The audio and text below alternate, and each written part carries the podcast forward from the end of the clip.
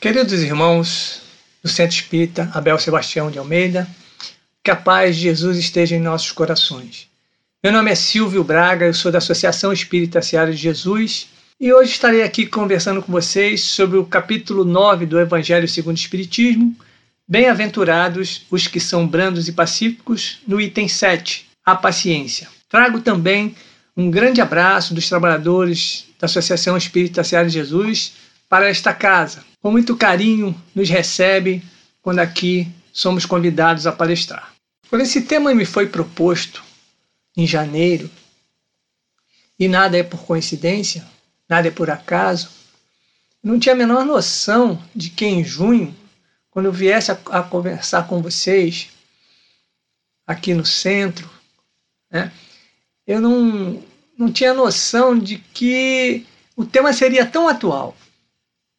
Porque a pandemia que assola o nosso planeta, nesse momento de transformação, requer que nós olhemos cada vez mais para dentro de nós mesmos. Aquela reforma íntima que tanto se comenta ao longo do tempo, está na hora de ser feita, está na hora da gente colocar em prática, está na hora da gente exercitar isso. E a paciência, ela vai ser a palavra-chave para que a gente possa ultrapassar esse mar tormentoso que a gente vive nesse momento e que a gente não sabe quando ele estará calmo. A paciência vai ser a palavra-chave, como eu disse, para que a gente possa vencer o homem velho que está dentro de nós mesmos. Então, nessa conversa que a gente vai ter hoje, é muito importante que a gente reflita sobre as condições individuais de cada um e coletiva. Porque ninguém está só no planeta. Ninguém está vivendo a pandemia na sua individualidade. A pandemia é coletiva. Eu vi um, um comentário que estava dizendo que, que o vírus é democrático, porque ele não escolhe a classe social, ele não escolhe a cor, ele não escolhe alto, baixo, gordo, magro. É certo que uma camada da população mais pobre sofre mais por causa da, da disponibilidade ou da indisponibilidade né, de leitos e etc. e tal. Não cabe aqui a gente entrar a se aprofundar no assunto. Mas todos nós estamos sujeitos. Nenhum de nós, em sã consciência, pode afirmar: não, eu não vou pegar o vírus. Isso seria uma imprudência de nossa parte então, nos cabe sim nos precaver, nos recolhermos, tomar os cuidados devidos que a Organização Mundial de Saúde recomenda para todos nós. E ter muita paciência, porque a paciência vai ser o, é, o, o que vai nos transportar por esse caminho para que a gente possa chegar o mais breve possível né, e, me, e em melhores condições do que nós entramos nesse processo de janeiro ou fevereiro para cá. Passamos então a ler o item que faz parte das instruções dos espíritos. Então é o item 7, a paciência. A dor é uma bênção que Deus envia a seus eleitos. Não vos aflijais, pois, quando sofrerdes. Antes, bendizei de Deus onipotente, que pela dor neste mundo vos marcou para a glória no céu. Sede pacientes. A paciência também é uma caridade e deveis praticar a lei de caridade ensinada pelo Cristo, enviado de Deus. A caridade que consiste na esmola dada aos pobres é a mais fácil de todas. A outra, porém, muito mais penosa e, consequentemente, muito mais meritória. A de perdoarmos aos que Deus colocou em nosso caminho para serem instrumentos do nosso sofrer e para nos porem à prova a paciência. A vida é difícil, bem eu sei, compõe-se de mil nadas, que são outras tantas picadas de alfinetes, mas que acabam por ferir. Se, porém, atentarmos nos deveres que nos são impostos, nas consolações e compensações que, por outro lado, recebemos, havemos de reconhecer que são as bênçãos muito mais numerosas do que as dores. O fardo parece menos pesado quando se olha para o alto do que quando se curva para a terra à fronte. Coragem, amigos! tendes no Cristo vosso modelo. Mas sofreu ele do que qualquer de vós, e nada tinha de que se penitenciar. Ao passo que vós tendes de expiar o vosso passado e de vos fortalecer para o futuro. Sede, pois, pacientes, sede cristãos. Essa palavra resume tudo. Um espírito amigo, Harvey, 1862. Essa é a leitura do texto que vamos trabalhar daqui por diante. Então, a primeira pergunta que vem à nossa mente é: o que é ser paciente? Paciência é um estado de alma em que a criatura não é atingida pelas inquietações ou irritabilidades, visto que se libertou do desassossego e da agitação do ego. Então, a paciência é um estado de alma em que o indivíduo, o ser, chegou na plena consciência e nada né, que o tire, que o desequilibre, o afeta. Né, porque o seu ego está satisfeito. Isso tem muito a ver com o nosso interior, com o nosso egoísmo, porque tudo aquilo que nos atinge nos tira o foco, nos tira o equilíbrio. Então é um estado de alma. Ser paciente é um estado de alma. Nada que chega para nós diferente daquilo que a gente acha vai nos, nos, nos desequilibrar, nos tirar do nosso foco, nos desorientar ou fazer com que a irritabilidade chegue até nós. Também é a capacidade de compreender as causas e os motivos dos nossos conflitos, para então, com serenidade, resolver da melhor maneira possível a nova situação. Ou seja, a gente para, a gente analisa o que está criando o conflito, seja ele familiar, seja ele no trabalho, seja ele consciencial, porque às vezes o conflito é interior, é consigo mesmo, né? para com serenidade, respirando fundo, calmo, resolver da melhor maneira a nova situação. Isso nos traz equilíbrio, isso nos traz foco, isso nos traz resiliência, isso nos faz sentir-se bem. Ser paciente é ser educado, humanizado e saber agir com calma e com tolerância em qualquer situação. Veja bem, com tolerância e calma, dois itens primordiais e importantes para que a gente possa, com serenidade, com humanidade, agir em qualquer situação. Porque se nós não pensarmos, se nós não agirmos com coerência, se nós não agirmos dentro de um padrão vibracional equilibrado, nós saímos, nós, nós acabamos não raciocinando em cima do tema, a gente acaba não é, fazendo juízo de valores dentro dos parâmetros que são aqueles adequados, e aí a gente se agita, a gente acaba não ouvindo o que chega para nós, né? A gente acaba não fazendo aquilo que nos é recomendado. Eu me lembro é, de uma passagem que o Chico fala, né, que se a gente se desequilibrar por qualquer motivo, coloque água na boca. Enquanto a gente estiver desequilibrado, enquanto a gente estiver muito nervoso, a gente mantém a água na boca. E só depois a gente, quando o tempo passar, quando a gente vai se acalmando, porque a gente vai voltando ao nosso normal, a gente bebe a água porque é tudo aquilo que a gente falaria intempestivamente, sem raciocinar, às vezes ofendendo o próximo, a gente deixaria de fazer, ou a gente deixará de fazer, enquanto a gente estiver com a água na boca. Isso é muito importante para que a gente possa reagir convenientemente diante das várias situações que a gente se depara. Porque nós vamos nos deparar com essas situações em qualquer, em qualquer circunstância. No trabalho, porque às vezes a gente é, é chamado a atenção, porque um chefe chamou a atenção da gente no meio de todo mundo, quando deveria nos chamar num canto e, e aí sim conversar conosco na sala, e aí não, ele joga para todo mundo, e aí a gente fica um pouco chateado por causa daquilo, e isso nos traz uma certa impaciência, um certo desequilíbrio. Mas a gente é, é precisa entender que o, o problema está no outro, não está em nós. Então, se nós respiramos fundo, a gente começa a refletir melhor, a gente começa, começa a compreender as causas e os motivos que levam aquela pessoa a, a agir dessa maneira. E se nós não queremos agir dessa maneira, nós temos que também aprender a tolerar. E tolerar é ter paciência. E ter paciência é reverter um quadro que muitas vezes vai ser desagradável, vai se tornar uma discussão.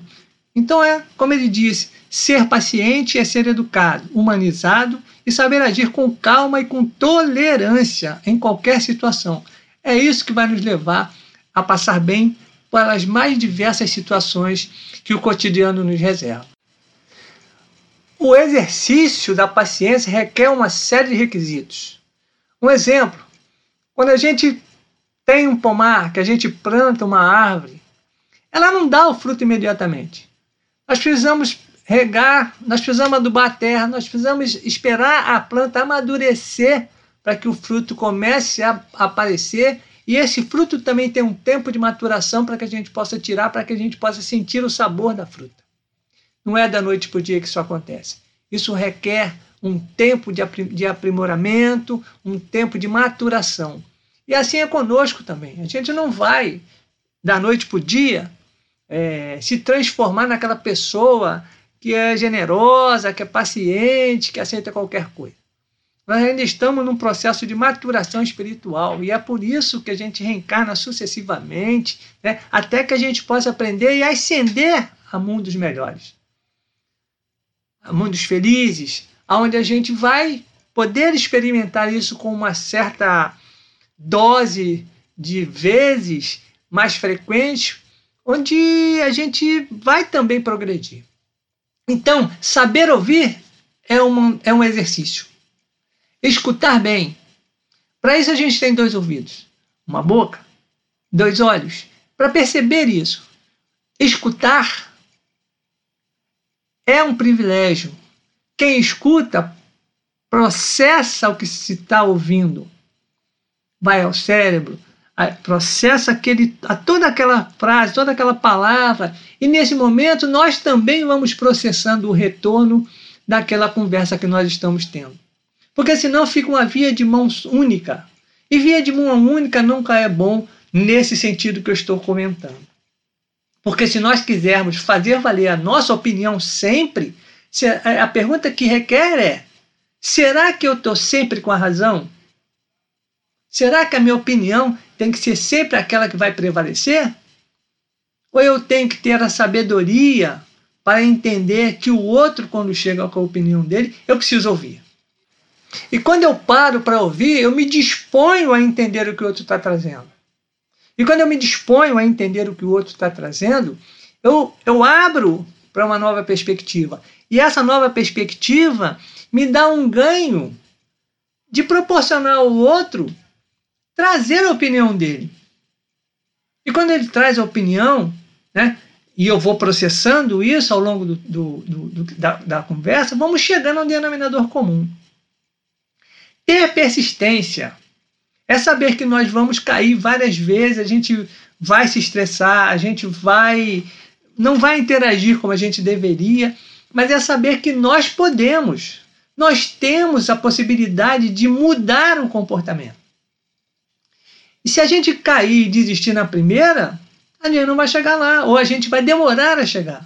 Então é ter persistência, fazer diferente, colocar água na boca, pensar de que, que sim, eu posso eu tenho esse poder de mudar a minha conduta e a gente vai. Confiar, confiar que o alto vai nos ajudar em todas as possibilidades. Rogar a Deus, rogar, rogar a Jesus e aos bons espíritos que nos assessorem nesse sentido de fazer em que nós possamos compreender a generosidade das pessoas que chegam perto de nós. Porque a generosidade está em todos os campos. E se as pessoas não são, temos nós a obrigação de sermos. Saber esperar. Saber esperar é o quê? Saber esperar a nossa transformação e saber esperar a do próximo.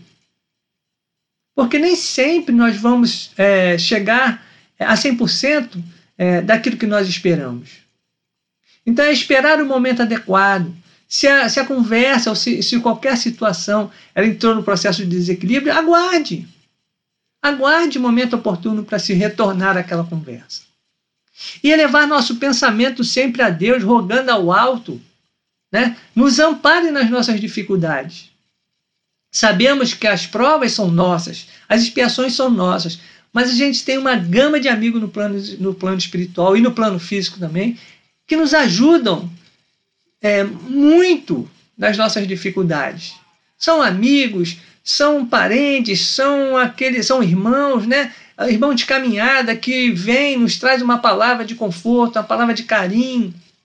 Então é rogar a Deus, né, através da nossa prece, da nossa oração, que a gente possa sempre sempre estar bem, sempre estar com os ouvidos atentos, percebendo o que chega para nós. Então, esse é o exercício da paciência.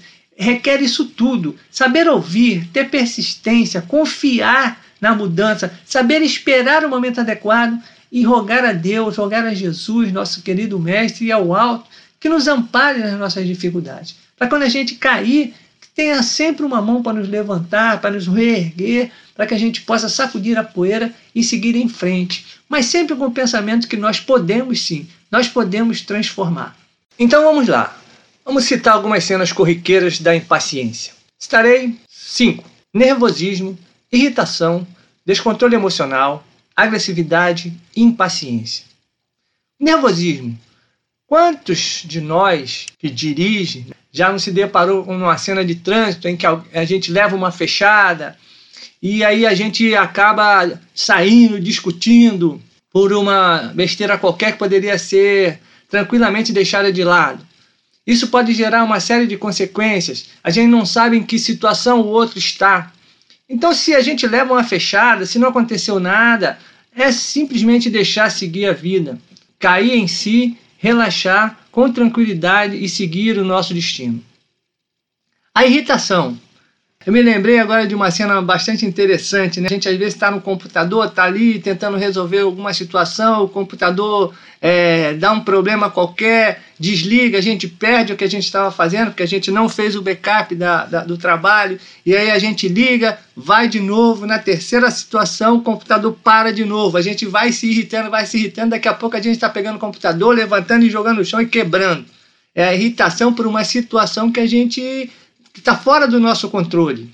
É saber que aquilo é uma máquina que está sujeita a dar o problema. E que em algumas situações o erro é nosso, porque a gente não fez o backup. O descontrole emocional, em que em algumas situações também a gente acaba não ouvindo o que o outro tem, tem para nos trazer. E aí aquilo gera uma discussão, é, a gente acaba não, não, não fazendo juízo de valor daquilo que está chegando para nós, da informação que está chegando, porque a gente quer fazer valer a nossa opinião em detrimento do todo, e aí gera uma discussão que muitas vezes acaba é, caindo na agressividade. É uma briga, é, volta até naquela questão do trânsito. Muitas vezes a gente vê a cena, né? as pessoas brigando por causa de uma batida leve, coisa e tal, que um, uma simples conversa poderia ser resolvida.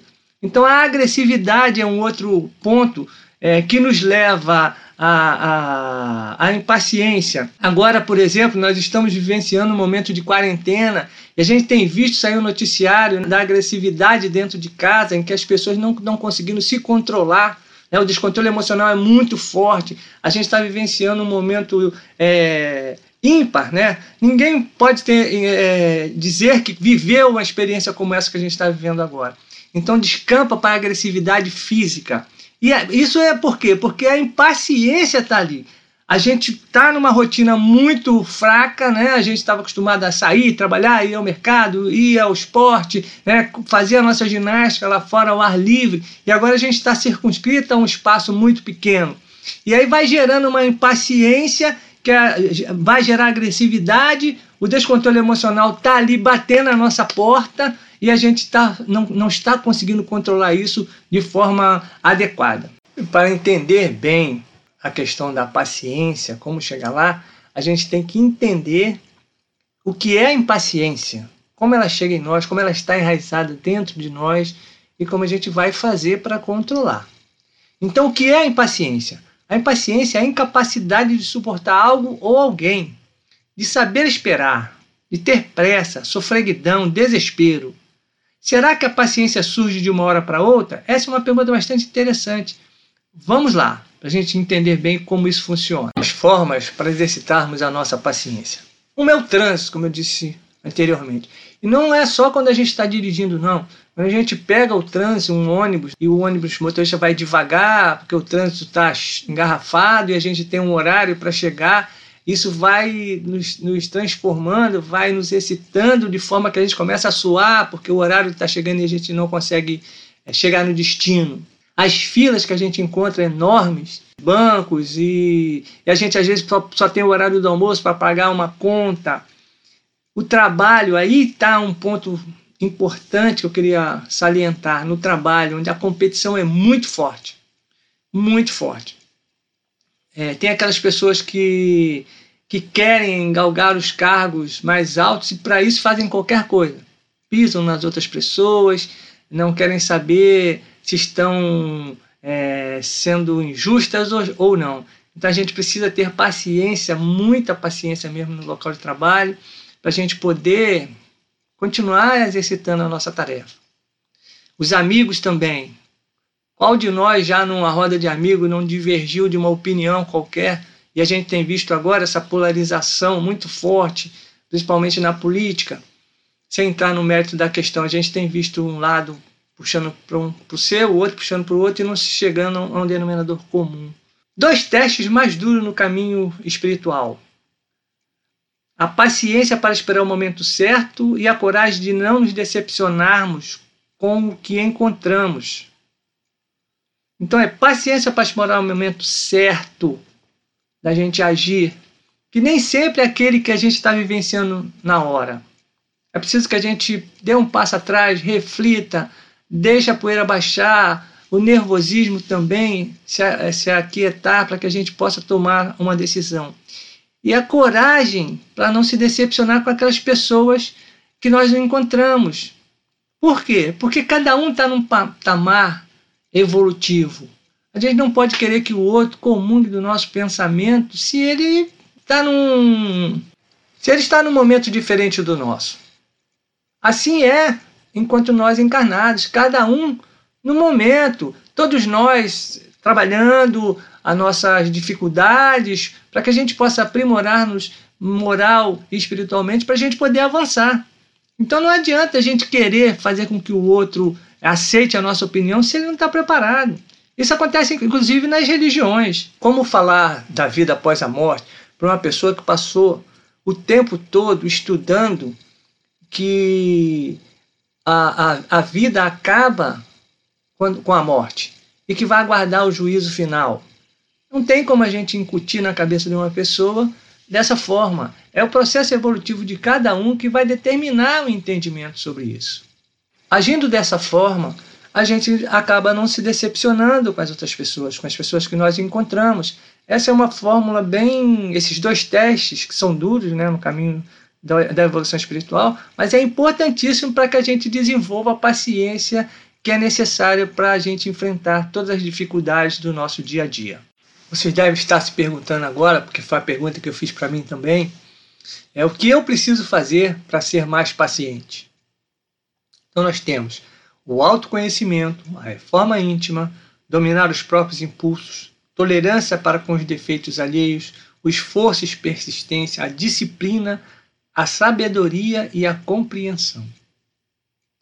O autoconhecimento, ou seja, a gente entender como nós somos, quais são as dificuldades que nós temos, como eu posso agir para que eu possa ser mais paciente, deixando de lado aquele homem velho que é impaciente, que é intolerante e que a tudo tem uma resposta pronta. Fazer a reforma interior, ou seja, ver tudo aquilo que eu tenho que mudar para ser uma pessoa melhor, para ser mais condizente com aquilo que eu espero lá na frente, que é a felicidade plena. Dominar os meus impulsos de responder de imediato, de ter uma resposta pronta, de, de, de formatar uma ideia e dela não sair de jeito nenhum. Quando eu faço isso, eu estou pronto a receber aquilo que chega para mim. Eu estou pronto a analisar o que está à minha frente, para que eu possa, com calma, com sabedoria, sem, é, sem um retorno imediato, analisar, compreender, formatar e aí formar uma opinião. Ter tolerância para com os defeitos alheios, porque nós temos tanto quanto os nossos irmãos que estão conversando conosco. Basta que a gente olhe no espelho e a gente verá as nossas dificuldades. A gente saberá que nós temos sim dificuldades de agir, de compreender, de receber aquilo que chega diferente da nossa opinião. Então é tolerar os defeitos que, sob a nossa ótica, são defeitos do próximo e fazer aquilo que Jesus nos recomendou. fazer ao próximo o que eu gostaria que o próximo nos fizesse. Então, ser paciente é saber que em algum momento nós enfrentaremos o, o contrário. E isso é bom, porque nos faz crescer, nos faz entender que estamos caminhando no mesmo, na mesma estrada e que essa estrada vai levar à felicidade. Então, a tolerância é abraçar o próximo, é ter compreensão, é ter resiliência de. Muitas vezes a gente é agredido, mas saber que o outro vai melhorar também. Então, a nossa parte a gente faz. Se esforçar e persistir na melhora. Se a gente erra, a gente para, a gente analisa, a gente pensa para agir de forma diferente. Mas persistir é, nessa mudança não é persistir no erro, é, é se esforçar para mudar, é persistir nessa mudança, é analisar se esse é o caminho correto, se esse é o caminho bom, vou por ele. Porque em algumas situações nós vamos ser tentados a desviar do caminho.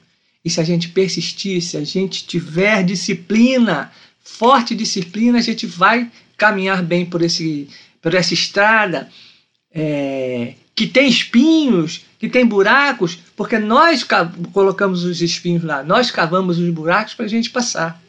E ter sabedoria e compreender que o momento não é o único. O momento é, é uma passagem. A vida eterna, a vida espiritual, sim. Essa é única. Mas a vida que nós estamos experimentando é uma vida de progresso. A reencarnação, o bem divino, é para que a gente possa progredir.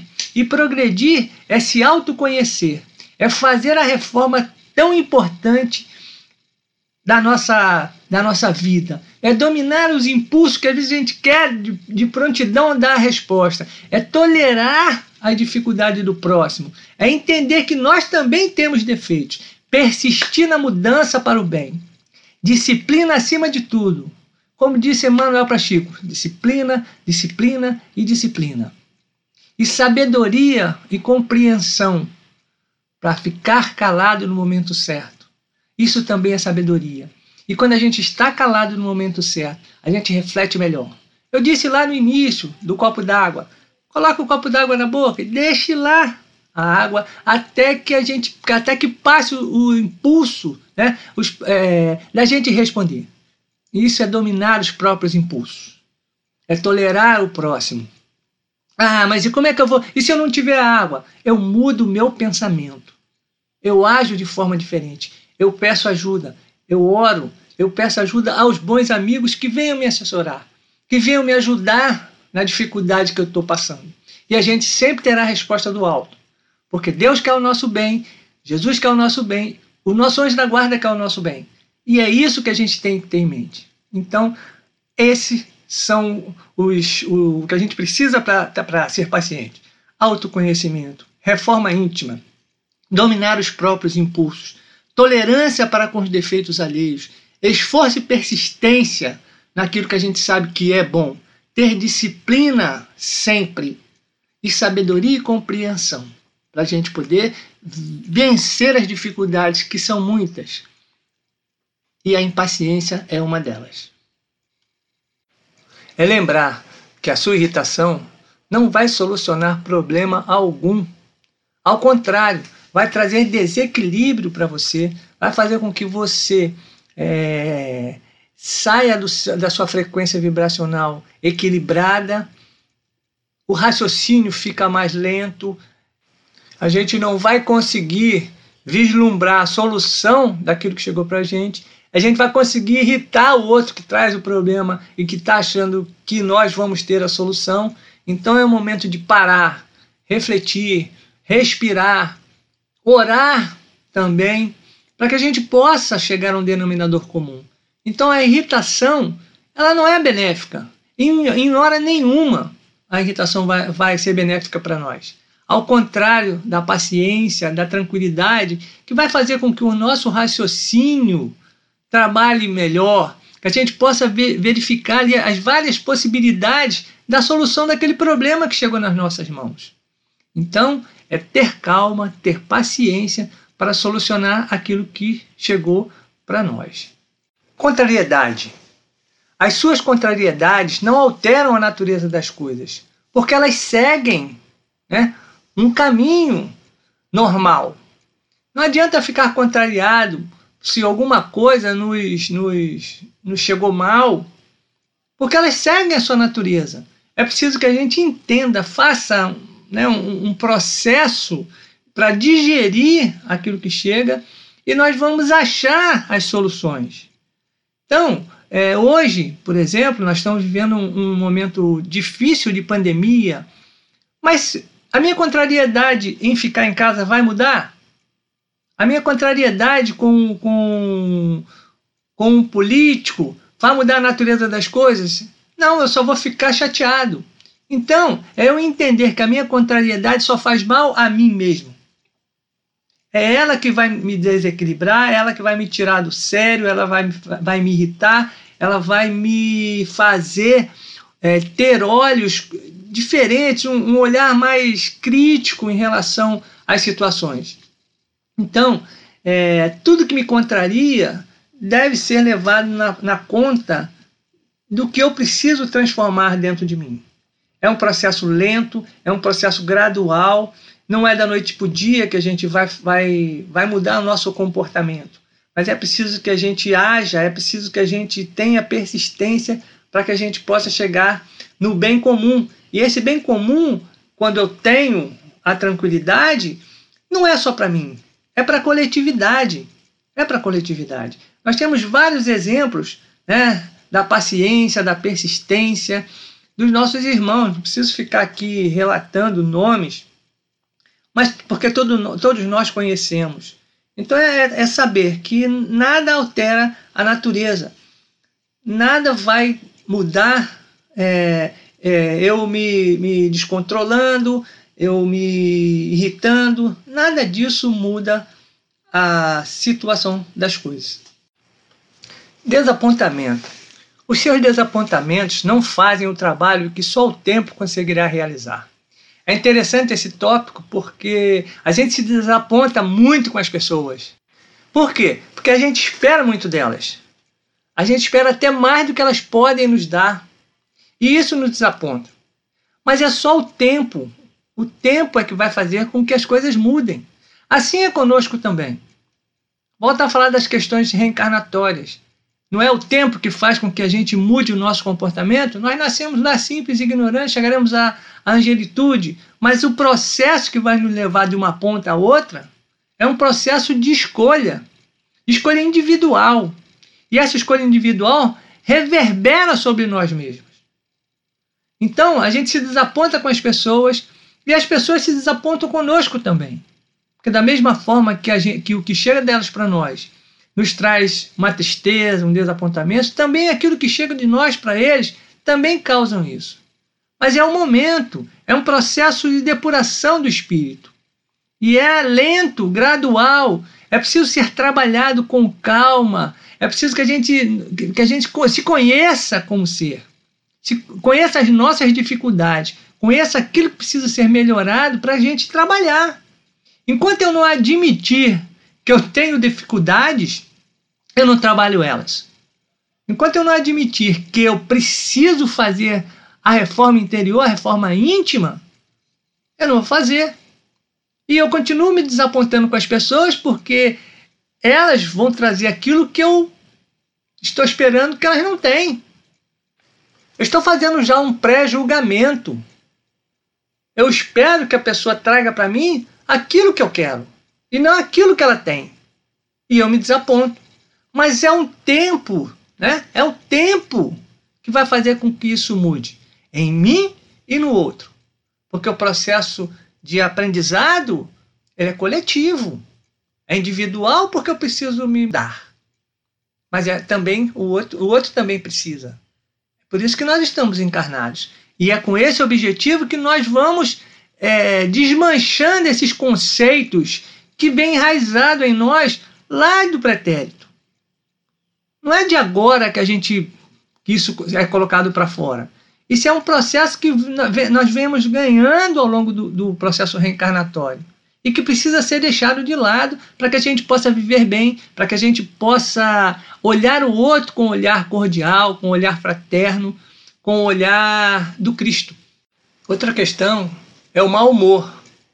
O nosso mau humor não modifica a vida, ao contrário, ele nos envelhece, ele nos irrita, ele nos traz contrariedades, nos traz tristeza e nos traz doenças. Imagina aquela pessoa, e a gente já encontra por aí com, com alguma facilidade, pessoas que estão sempre mal-humoradas, elas acordam mal-humoradas, elas dormem mal-humoradas, e é à noite, enquanto o espírito liberto está, estão mal-humoradas. O que que isso leva a, a ganho? Nenhum. Não modifica a vida. A vida não vai se transformar porque nós estamos mal-humorados, porque ela está nos fazendo mal sobre a nossa ótica, sobre o nosso julgamento. Nada disso. É preciso que a gente tenha a alegria de viver. O fato de estarmos encarnados já é o suficiente para a gente ser alegre o tempo todo. É lógico, ninguém vai ficar sorrindo o tempo todo porque a vida mexe conosco. Nós temos provas, nós temos expiações para serem vivenciadas e isso traz em nós uma seriedade. Há momentos em que a gente precisa estar sério, há momentos em que a gente precisa estar alegre. Não dá para ficar mal-humorado o tempo todo. As pessoas se afastam da gente. As pessoas não querem ficar com alguém mal-humorado. Aliás, elas rotulam. Não estou dizendo se está certo ou se está errado, mas quando a gente vai conversar com alguém, ah, fulano está sempre mal-humorado, eu nunca vi aquela pessoa com um sorriso nos lábios, está sempre de mau humor. Então é preciso que a gente modifique isso, até para a gente perceber o quanto a vida é boa, o quanto a vida é gostosa de ser vivida. E a pessoa mal-humorada é uma pessoa triste. E uma pessoa triste, ela não consegue iluminar os caminhos. Ela não consegue verificar o quanto caminhar, o quanto estar vivo, né? vivo no sentido de estarmos vivenciando a reencarnação sucessiva, é um projeto grandioso que Deus nos deu. Nos deu um corpo que é a nossa, que é a ferramenta para a gente desenvolver esse capital chamado vida. E por que, que a gente vai ficar triste? E a gente acaba não iluminando o nosso caminho e não iluminando o caminho daqueles que estão ao nosso lado que precisam conviver conosco. Seja no trabalho, seja em casa, seja na, na casa espírita, seja no, no lado da condução, aquelas pessoas que sentam ao nosso lado. Não é que a gente fique conversando com elas, mas às vezes a pessoa que está ao nosso lado, ela precisa conversar. Então é a gente receber isso como uma dádiva. Levar alegria né, aonde a gente estiver para que a gente possa contaminar o ambiente. Esse é o propósito. Então a tristeza, a tristeza não vai iluminar os caminhos. Ao contrário, elas escurecem. A tristeza escurece o caminho por qual a gente tem que percorrer. E é preciso que os nossos caminhos estejam iluminados o suficiente para a gente enxergar a estrada, para a gente poder desviar daqueles buracos que a gente mesmo coloca, dos espinhos que podem nos ferir. Há ainda o desânimo que não edifica ninguém, a pessoa está sempre desanimada, a pessoa não, não, não, não sacode a poeira, não dá aquela sacudida em si mesmo para ver as coisas acontecerem. Costumo dizer, pegue sol. O sol né, traz para nós a energia né, que o desânimo às vezes está contagiando em nós. Aquela pessoa que está sentada, de cabeça arriada, né? Vamos lá, vamos também fazer o nosso, a nossa parte. A nossa parte também é ser cordial, é ser a fazer aquilo que o Cristo nos recomendou. E chegar lá, perguntar o porquê que está assim. Vamos lá, vamos. É, levanta essa cabeça, vamos caminhar, vamos conversar. Às vezes a pessoa está precisando de um atendimento fraterno e a gente não está conseguindo enxergar isso. Mas é preciso que a gente faça a nossa parte. A gente vê a pessoa desanimada, a gente vai lá, coloca para eles a vida é boa, o que está acontecendo, olha, né? Você tem família, etc. E tal. Buscar dentro daquela pessoa, tirar de dentro daquela pessoa o desânimo que está assolando. Esse é um papel importante que a gente precisa ter também. Lágrimas. As lágrimas não substituem o suor que você deve verter em benefício da sua própria felicidade. Em algumas situações, a gente se deixa levar pela emoção e a gente acaba não procurando a felicidade. Então, é, a gente, quando ele diz a lágrima não substitui o suor, é porque a gente precisa arregaçar mangas e trabalhar fortemente em benefício da própria felicidade. Essa felicidade está em algumas circunstâncias ao nosso lado, só que a gente não consegue enxergá-las. Então é preciso que a gente trabalhe, que a gente. Lógico, as lágrimas vão verter, porque a gente às vezes não consegue achar a solução, mas elas não podem ser o cotidiano. É preciso que a gente arregasse mangas, que a gente soe o corpo para que a gente possa achar a felicidade que a gente quer. Não a felicidade terrena, material, porque essa fica. Mas a felicidade plena de saber que a gente pode contribuir para um mundo melhor, que a gente pode contribuir para que a gente se ame mutuamente.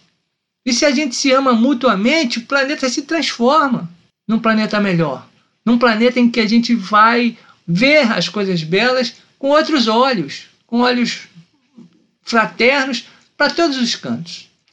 As nossas reclamações, a gente às vezes reclama muito. Tem até uma frase que diz assim: Meu Deus, dê-me sabedoria para entender o meu chefe, porque se me der força eu vou bater nele. Olha que absurdo.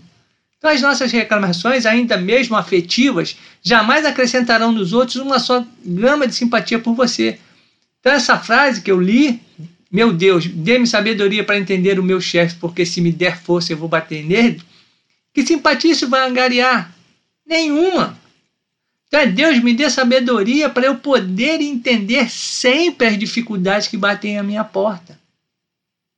Para que eu não me desespere, que a força que eu tenha é para sair da dificuldade que eu me encontro, para que eu possa é, abraçar o meu próximo, para que eu possa ter sempre uma palavra de conforto, para que eu sempre leve conforto a alguém, porque eu gostaria que o conforto chegasse a mim nas dificuldades que se apresentam no meu caminho. Então, nos traga o seu dia. Para finalizar, gostaria de compartilhar com vocês um áudio do Momento Espírita, cujo título é Paciência de Jó.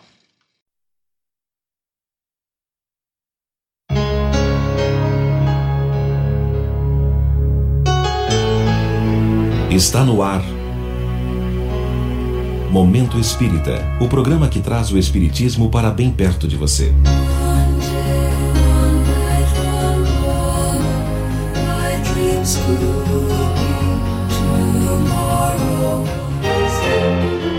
Paciência de Jó.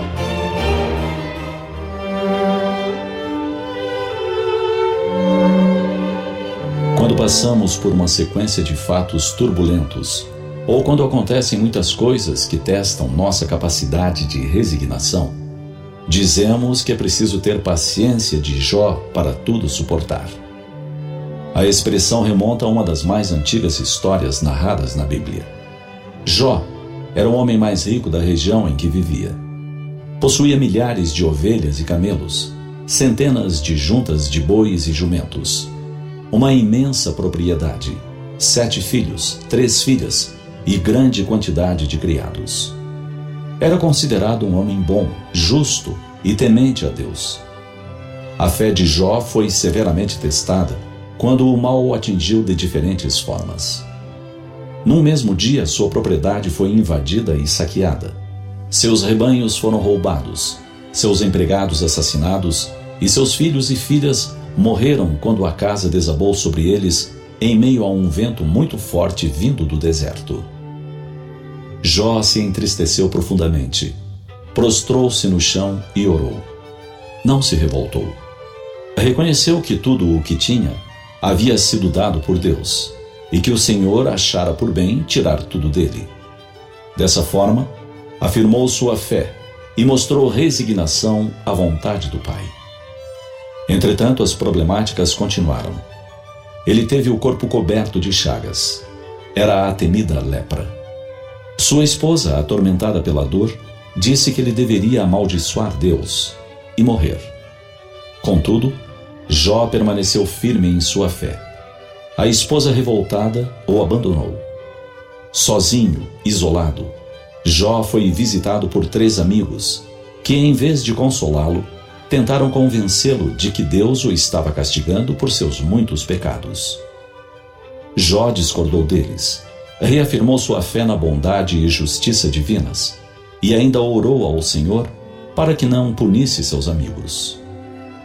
Por sua fé inabalável, por sua paciência em tudo suportar, Após algum tempo, o Pai Celeste lhe permitiu a restituição da saúde, curando-o da lepra.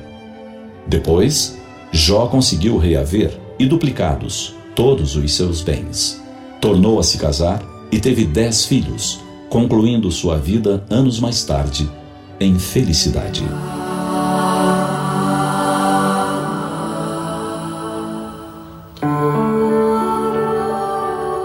Costumamos estar de bem com Deus quando a vida nos sorri e tudo corre de acordo com nossas expectativas. Basta um revés para nos desestruturarmos, erguermos os olhos e perguntarmos: Por que comigo, Senhor? A doutrina espírita nos traz luz sobre as causas dos males que nos afligem. Muitas vezes são reações às ações nossas do passado que se refletem nesta vida. Outras vezes são consequências de más escolhas que fizemos nesta vida mesmo, acreditando que passariam em branco. O Espiritismo também nos elucida que escolhemos antes de reencarnar as provações pelas quais iremos passar. Porém, esquecemos disso e, diante das dificuldades, questionamos a bondade e a justiça do Pai. As provas que enfrentamos são, na verdade, um bem, pois nos ajudam a cultivar a humildade, a paciência, a resignação, preparando-nos para a vida futura. Se tivermos fé em Deus e confiança nas leis divinas, encararemos o sofrimento como um resgate, um pagamento de dívidas contraídas anteriormente. Isso nos permitirá enfrentar os reveses com calma e confiança, superando as provas da vida. Ter fé é guardar no coração a luminosa certeza em Deus.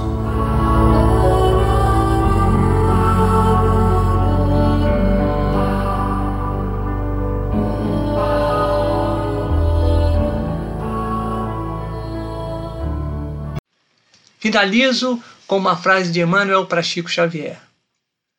Não podemos voltar atrás e fazer um novo começo, mas podemos começar de novo e fazer um novo fim. Agradeço então ao Abel Sebastião de Almeida e aos seus dirigentes e aos seus frequentadores, desejando a todos muita luz, muita paz e muita paciência. Deus nos abençoe a todos. Muito obrigado.